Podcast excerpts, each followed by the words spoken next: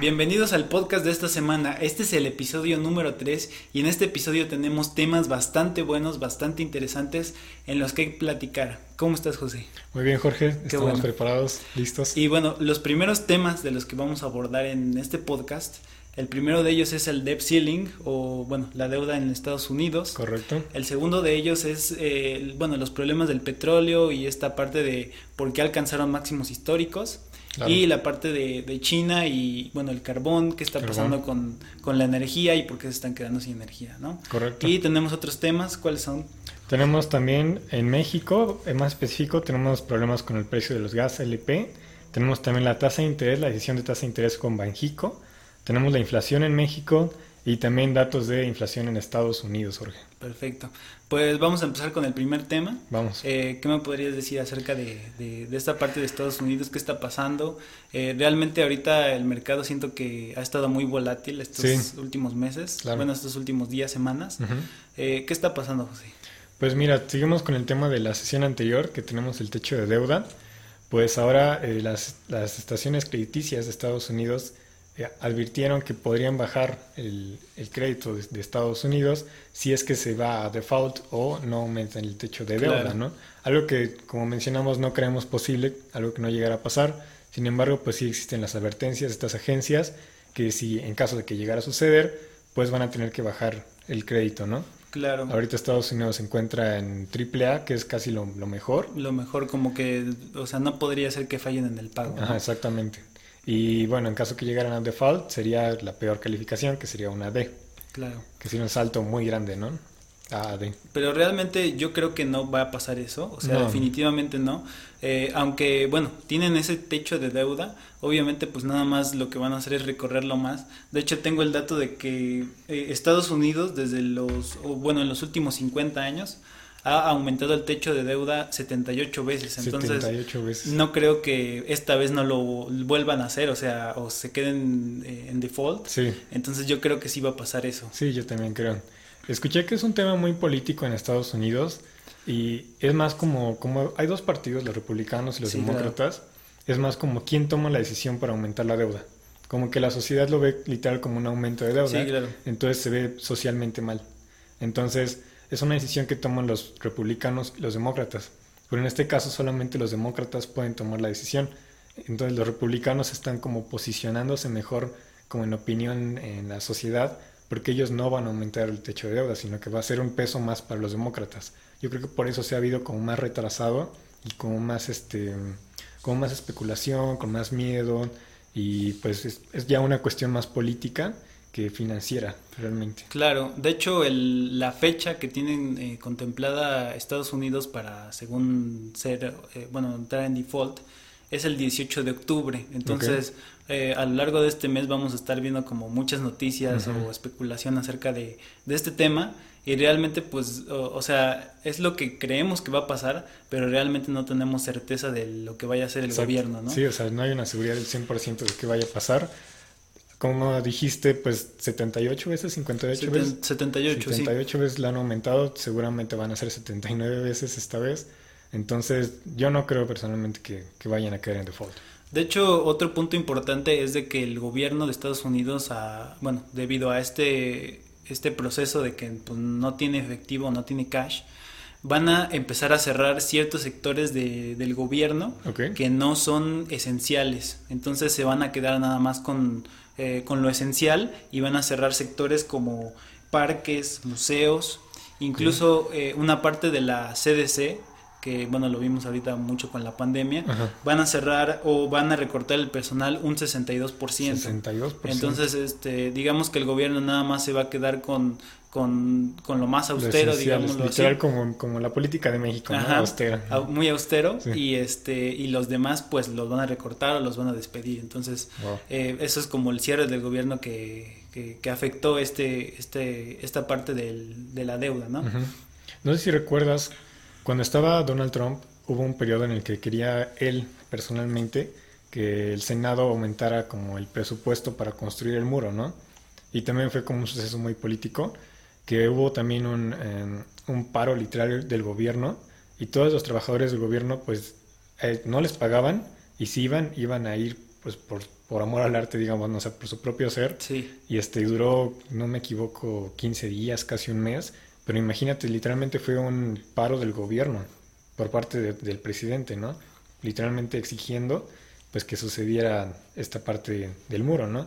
Ahora lo que podemos ver es que suceda, pero pues del otro lado más político y relacionado no al muro, sino a una parte de como que abarca a todos, ¿sabes? El techo de deuda.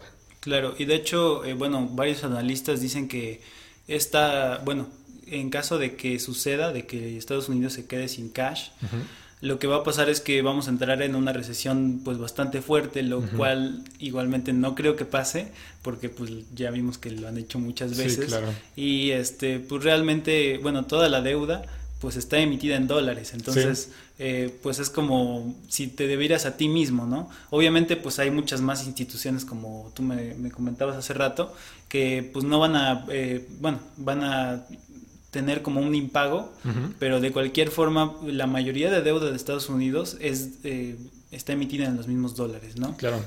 Sí, es, Entonces pues es eso. Es como una situación que estábamos comentando en los pasados este, episodios, como China de Evergrande. Igual, o sea, no tienen efectivo, no tienen liquidez. ¿Qué está pasando? Pues eso, ¿no? Quieren aumentar el techo de deuda para que se puedan permitir gastar más dinero, tener más dinero. En este caso, ellos pueden permitirse eso. En el caso de Evergrande, pues tienen que liquidar sus posiciones, ¿no?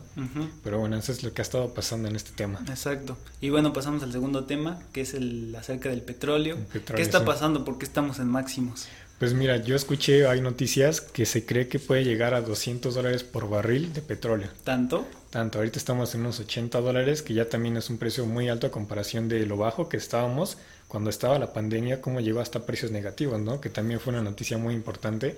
Y ahorita ya estamos en 80 dólares. Sí, de hecho, eh, durante la pandemia hubo mucha mucha oferta de petróleo, poca demanda, Exacto. y eso fue que los precios empezaron a, a estar en incluso negativos. Sí. Y ahorita vemos pues máximos históricos. De hecho, en los 17 meses, meses que llevamos, eh, se ha cuadruplicado el, el El precio, precio. Del, del petróleo hasta 80 dólares, como Wow. bien dices. Entonces, pues sí es un problema que también nos indica que hay bastante inflación. Sí, Eh, ¿Por qué? Porque básicamente todo, todo, todo, casi todos los servicios, eh, productos, todo lo que consumimos está hecho a base de petróleo. Entonces, si sube el petróleo, tiene que subir todo y pues obviamente va a haber más inflación. sí, tienes razón. De hecho, este, estaba viendo también una noticia que eh, es más también como una parte de temporada. Y ahorita que viene el invierno, todos estos energéticos, como mencionamos más, vamos a mencionar más adelante del gas LP, este, también un caso de China, todos estos energéticos están aumentando de precio por la temporada de invierno, ¿no? Claro, sí. Sí, de hecho es, ese es un problema pues bastante grande porque eh, debido a que no quieren ocupar gas LP ni carbón porque es lo que está más escaso, Sí. están yéndose por la parte del petróleo que Sí. también está aumentando por la demanda que hay, ¿no? Sí, este, literalmente están saturando el mercado. Sí, y de hecho hay ahí un desajuste también por todo lo que hemos visto del COVID, que obviamente como no hubo la, la oferta y la demanda durante la pandemia, ahorita estamos viendo como un desajuste, todos empiezan a salir, empiezan, empezamos a ver pues más consumo de petróleo, etcétera, Claro. y por eso los precios tan volátiles y que estemos también en máximos históricos, ¿no? Sí, es lo que estaba diciendo mucho la Fed en este caso, acerca de la inflación transitoria, ¿no? Es como ese tema de que si es transitoria o es inflación permanente y se creía que justo cuando llega a mejorar este episodio de la pandemia, cuando íbamos a salir más, más actividades, más consumo, iba a haber este incremento de inflación, que es lo que estamos viviendo en este año. Todo este año va a ser ese incremento de inflación. Lo que queda a ver es cómo queda la inflación anual en Estados Unidos, en México o en donde vivas y además cómo va a continuar, si en el 2022 va a seguir igual alta, si va a bajar, si se va a estabilizar y las decisiones que tomen los bancos centrales también. Claro. ¿Tú qué opinas? ¿Que si es transitoria o nada más es como de una parte de, de estos meses o si es, es algo estable que, que va a seguir? Pues mira, en Estados Unidos no podemos decir que de todo el dinero que imprimieron, decíamos hace un momento que era como del 20%, Sí. 30% de todos los dólares que existieron se imprimieron en un año, el año pasado, pues eso no va a desaparecer, o sea, el dinero ya está, literalmente ya está en el mercado y no podemos desaparecer eso. Entonces, personalmente yo creo que no es transitorio, puede que eh, disminuya un poco para el 2022, pero aún así ya no vamos ni de broma a regresar a los precios que teníamos en 2020, 2019, porque por sí la inflación es algo constante, ¿no? Pero este pico, este salto que tuvimos en 2021, pues nos avanzó, por ejemplo, si íbamos a avanzar en tres años los niveles de inflación que tenemos ahora, pues en un año los tuvimos, ¿me entiendes? O sea, eso fue un salto grande. Sí, fue un salto bastante grande. Y de hecho, eh, bueno, la inflación en, en, Estados Unidos y todo esto,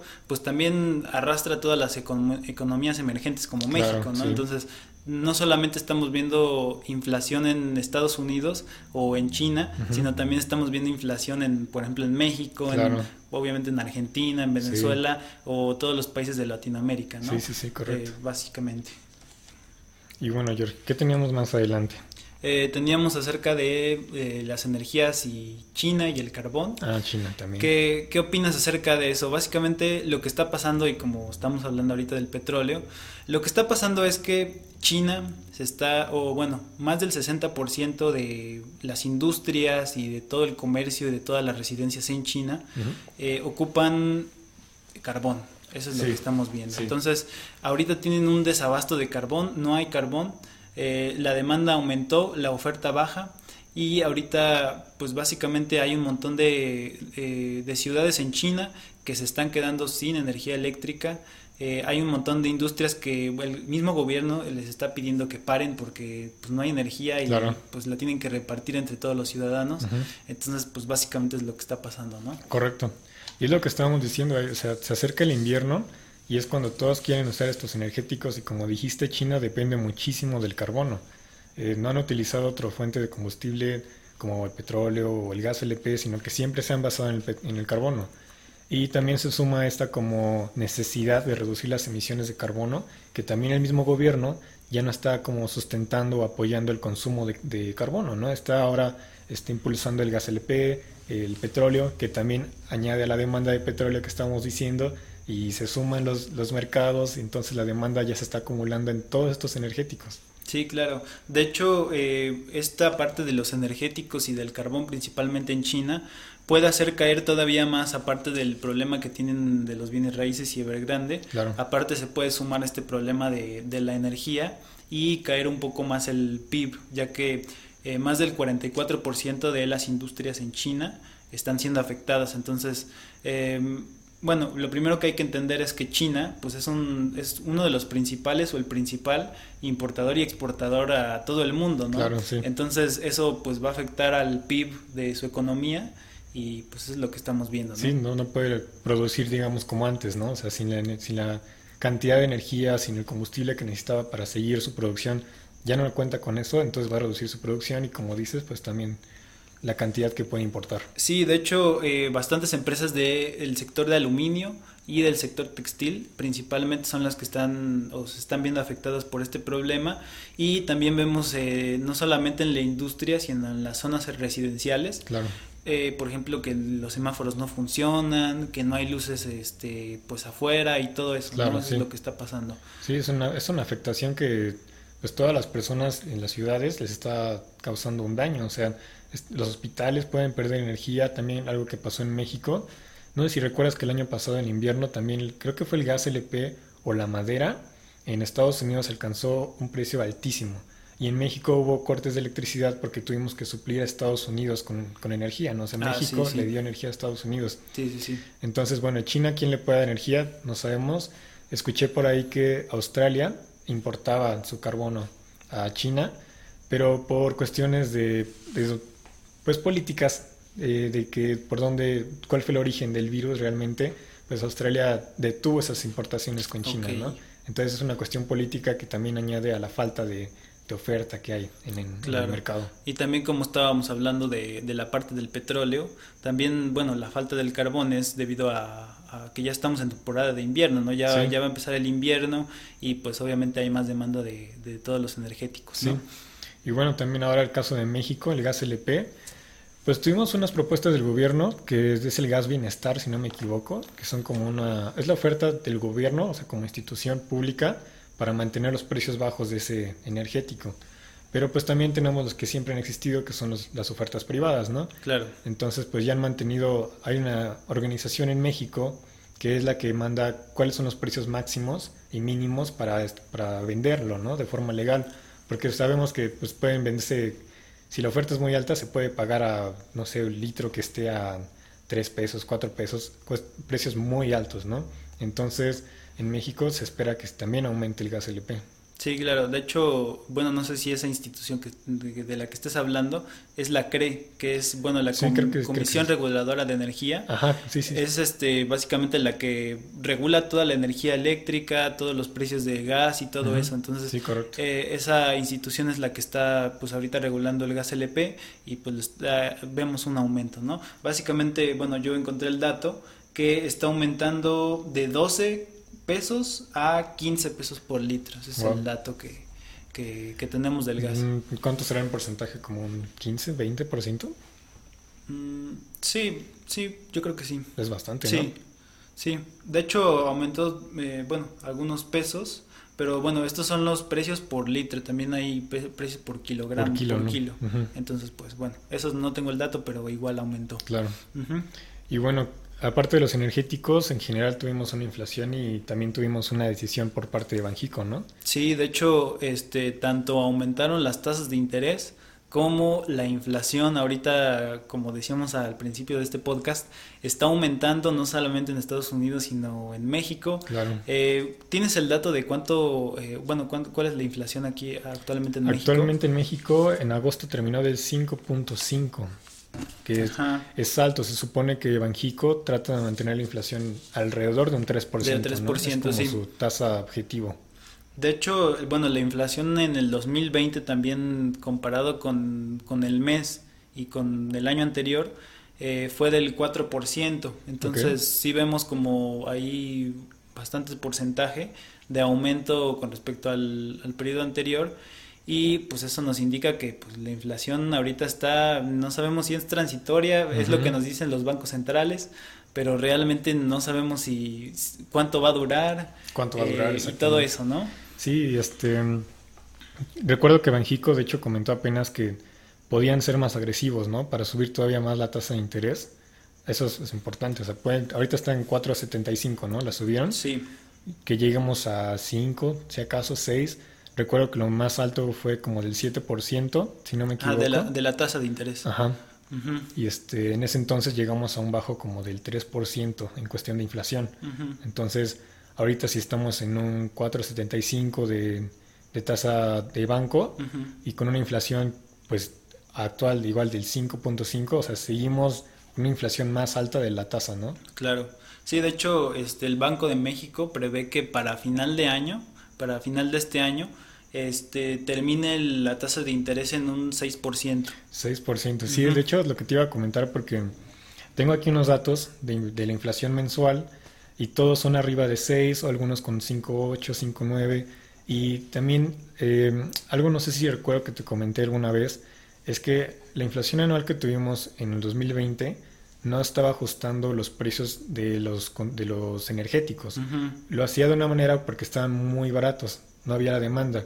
Pero ¿qué iba a pasar en el 2021 cuando los precios de los energéticos no solo se regularan, sino que también ya estuvieran mucho más altos por la demanda? Entonces podríamos ver los verdaderos efectos de la inflación. O sea, este año se supone que va a ser como el impacto real de la inflación. ¿no? Vamos a ver realmente cómo afecta a la economía general de las personas, a los mercados, y la decisión que pueda tomar los bancos centrales, ¿no? Claro, y también tiene mucho que ver con la pandemia que vivimos, ¿no? Realmente ahorita eh, estamos viendo los efectos, como tú dices, reales de lo que está pasando en la economía, cómo está sucediendo esto de la inflación, eh, cómo estamos llegando a máximos históricos del petróleo, o sea, como que son un montón de cosas que pues lo hacen como muy, o sea, hay mucha volatilidad ahorita en el mercado y todo eso, ¿no?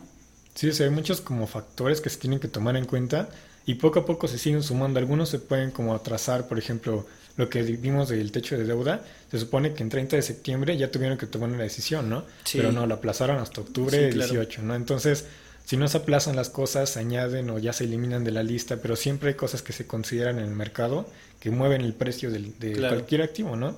Y hay cosas que pueden mover, por ejemplo, el mercado de criptomonedas, el mercado de bienes raíces, cosas muy objetivas, ¿no? Pero en general el mercado se puede mover a una dirección que en este caso, pues, alcista, ¿no? Por tanta inflación.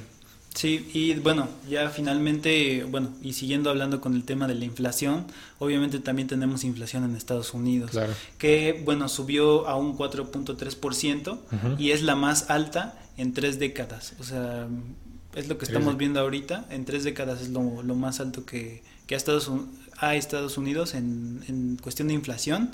Y este, ¿por qué pasa esto? Básicamente por la escasez de suministros y por todos los cuellos de botella en Ajá. la cadena de suministro. Entonces vemos obviamente una falta de chips, una falta de un montón de cosas. Entonces pues obviamente vamos a ver inflación, ¿no? Claro, y, y además está la parte que mencionamos que el gobierno ya no quiere emitir dióxido de carbono en la atmósfera, entonces la demanda de siempre más la que ahora se ha sumado recientemente y además se suma que el gobierno ahora está limitando la cantidad de recursos que se pueden utilizar para producir. Entonces, las empresas o las personas que producen estos bienes o estos servicios tienen este como este problema, esta limitación que el mismo gobierno les pone. Es como un reto, digamos, ¿no? Y se suma todo y causa esto que estamos viviendo.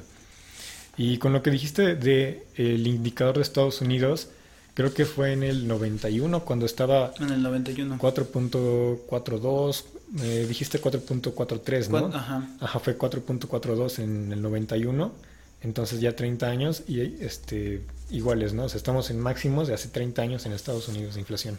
Sí, de hecho, eh, Jerome Powell, eh, acerca de la cadena de suministro, dice que pues este problema ya, bueno, se está tardando bastante y él, él cree que, bueno, ya para el próximo año, en febrero, marzo y todo eso, ya veamos esta, digámoslo así, eh, descongestión de todo esto de las, ajá, de las cadenas y, bueno, ya empiece a bajar un poco la inflación.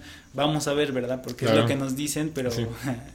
siempre es como, Sí, sí, o como sea, diferente todo, ¿no? sí, o nos pueden decir algo y el momento cercano de nos cambian de idea, por ejemplo, este es lo mismo del techo de deuda, ¿no? Se acerca la fecha y que hicieron pues atrasarlo, ¿no? O sea, nunca hay como un fin, o sea, no hay decisión este, absoluta, sino que nos pueden cambiar de idea, nos, nos este, la aplazan y pues como personas, como retails o personas que invierten, inversores, pues solo nos queda especular, ¿no? Y usar nuestras mejores herramientas para investigar, tomar decisiones pues asertivas, ¿no? Respecto a nuestro capital y esforzarnos en eso también. Claro. Entonces, ¿cuál es la conclusión? Inviertan en Bitcoin. Por toda la inflación que estamos viendo. Correcto, correcto. Pues, y bueno, Chema, pues, ¿tienes algo más que agregar? pues nada más iba a decir que estábamos diciendo hace un momento que Bitcoin podría llegar a unos precios muy altos, ¿no? Sí, eh, estamos ahí especulando, según nosotros y nuestro análisis, puede llegar hasta los 500 mil dólares, que 500,000 dólares. bueno, ahorita está en cuanto en 48 mil, casi 48, 50 mil. ¿no? Pero vemos eh, una, un soporte bastante fuerte en la zona de los 30 mil dólares. Sí, Entonces, correcto. eh, yo personalmente pienso que eh, Bitcoin va a quedar arriba de ese soporte y si en el en dado caso de que lo rompiera y se fuera más hacia abajo, veríamos un mercado bastante bullish, ¿no? Digo bearish. Bearish, sí. Bearish. Sí, sí, sí, tiene razón. Sí, pero bueno, ¿qué, ¿tú qué piensas acerca de eso? Pues mira, ahora que estábamos pensando, yo creo que si Bitcoin realmente reemplazara a otros activos de valor o de resguardo de valor, como metales preciosos, que tomara un poco de su market cap, por ejemplo, el oro un 10%, 20%, y se añadiera el market cap de Bitcoin, sí podría darle un por 3, por 4 el precio actual que tenemos en Bitcoin. O sea, podemos decir que el precio de Bitcoin está alto a comparación de su máximo, que fue como los 60 mil, pero aún así en, en una inversión a largo plazo podemos ver que Bitcoin está barato, está Sí, barato. tiene potencial, tiene, potencial. exactamente. y bueno, Chema, pues creo que ha sido todo. Creo que ha sido todo. Bueno, pues nos despedimos de este podcast. Ojalá les haya gustado y nos vemos en el siguiente, la siguiente semana. Hasta, Hasta la próxima. Bye.